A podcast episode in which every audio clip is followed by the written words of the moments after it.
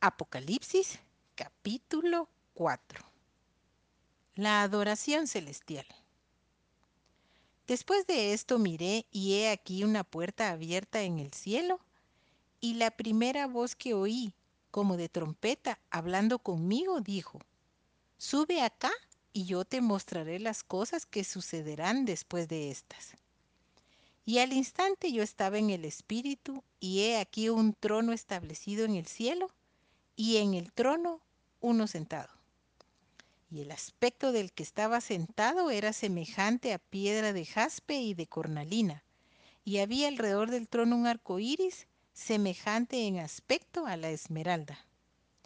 Y alrededor del trono había veinticuatro tronos, y vi sentados en los tronos a veinticuatro ancianos, vestidos de ropas blancas con coronas de oro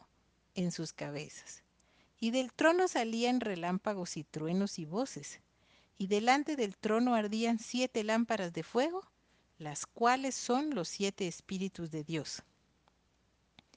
Y delante del trono había como un mar de vidrio semejante al cristal,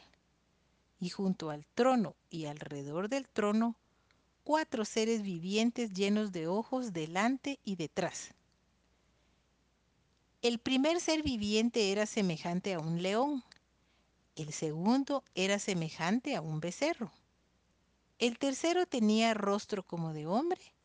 y el cuarto era semejante a un águila volando. Y los cuatro seres vivientes tenían cada uno seis alas, y alrededor y por dentro estaban llenos de ojos, y no cesaban día y noche de decir,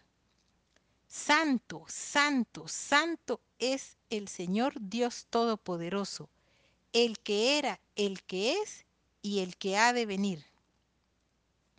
Y siempre que aquellos seres vivientes dan gloria y honra y acción de gracias al que está sentado en el trono, al que vive por los siglos de los siglos, los veinticuatro ancianos se postran delante del que está sentado en el trono y adoran al que vive por los siglos de los siglos y echan sus coronas delante del trono, diciendo,